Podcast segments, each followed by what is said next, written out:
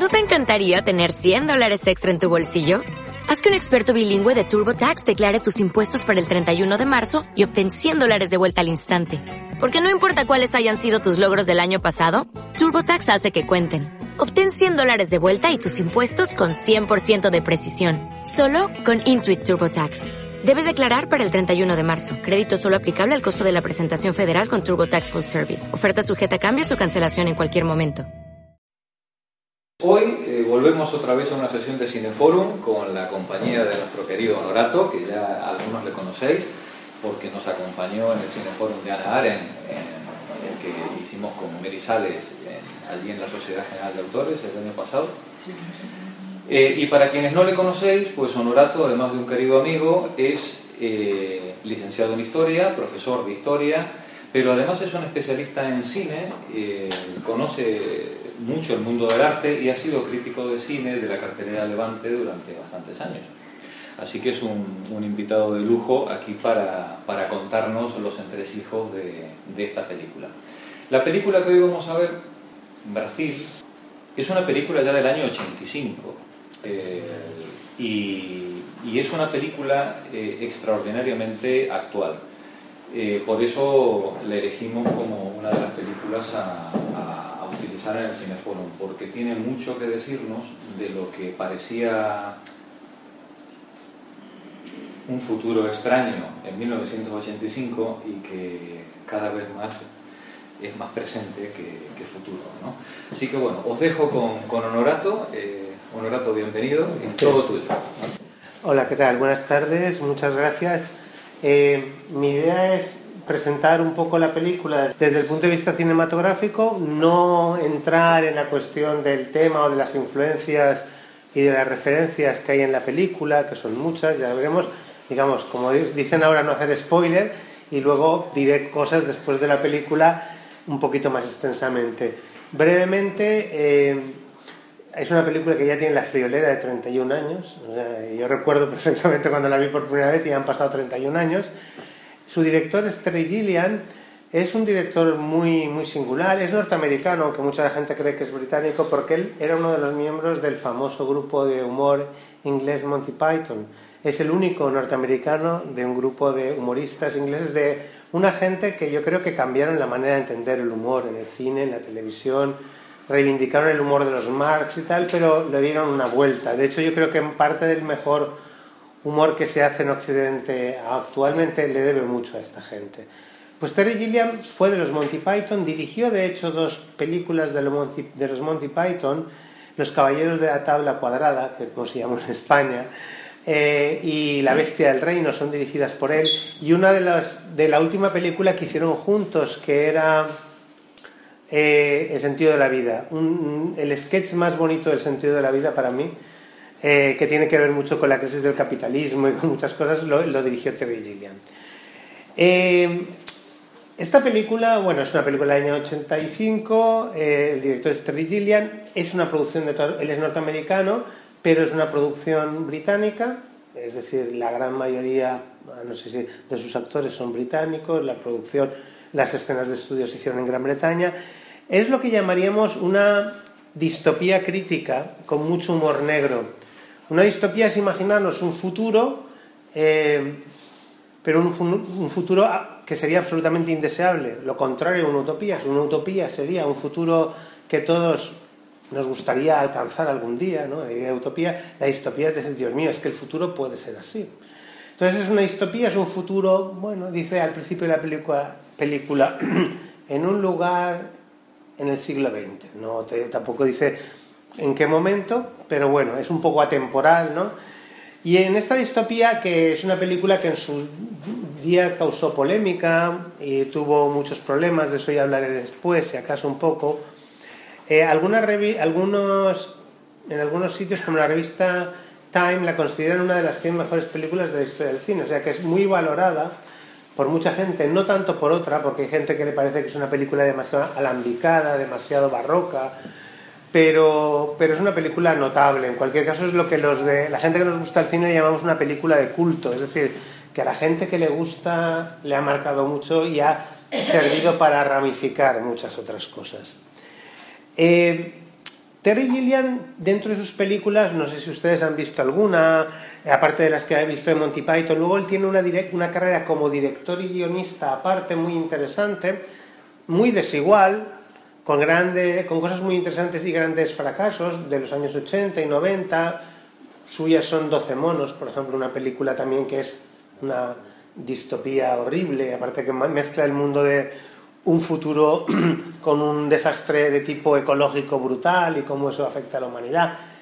Esta 12 monos, por ejemplo, no tiene nada de, o tiene muy poco humor. En la de hoy, por lo menos, es muy amarga, pero a veces hay humor, aunque sea negro. ¿no?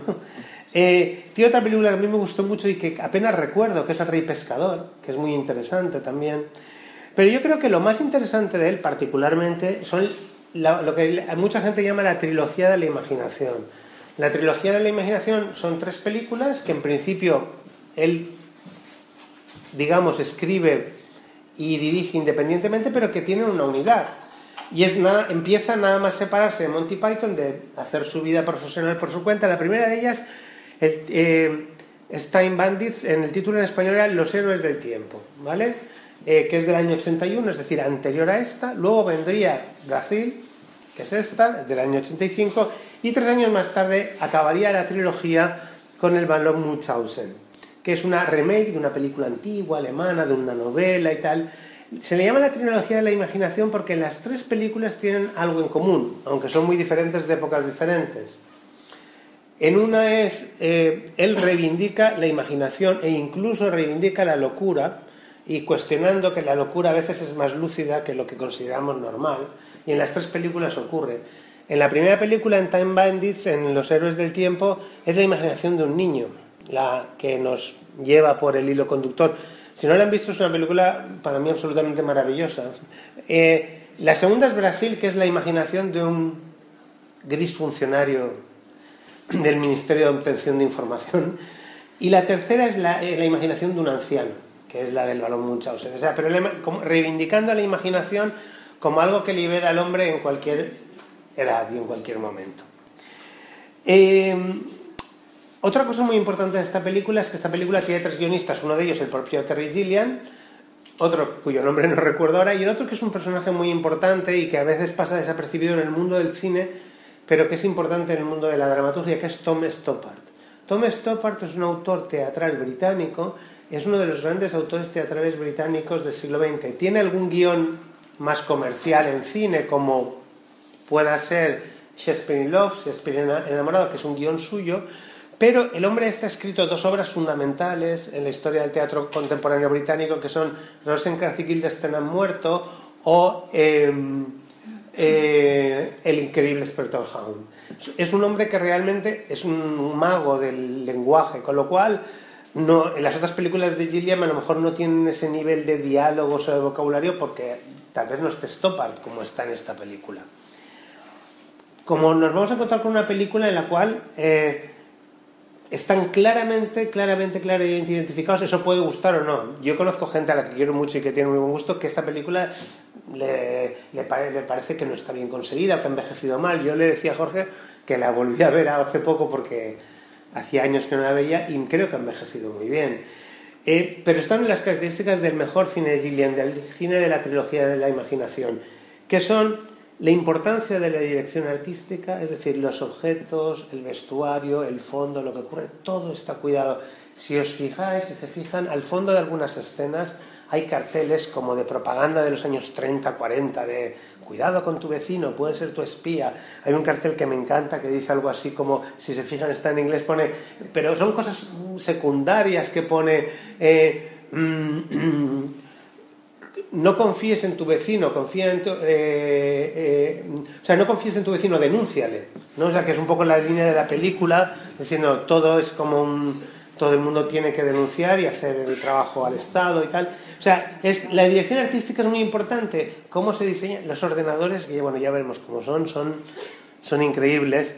Eh, es retro, es muy retro, es un futuro en el cual, que a mí me gustan estos futuros que no todo tiene por qué ser mejor o más bonito, ¿no? Todo es eh, los personajes son teatrales, son muy guiñolescos, entonces a veces actúan de una manera muy poco naturalista. Los funcionarios y tal son como. Hay un juego muy, muy del teatro del absurdo en la manera de interpretar. Ellos vienen del teatro, los Monty Python, y eso nunca lo ha olvidado él. Los saltos temporales, en este, él, lo, utiliza más en otras películas, no sabes a veces si estás en el pasado o en el presente. Aquí no es tan difícil porque aquí es o estás en el sueño o estás en la realidad. Lo que pasa es que llega un momento que los sueños y la realidad se confunden. Y, la defensa, lo he dicho antes, de la lucidez de la locura.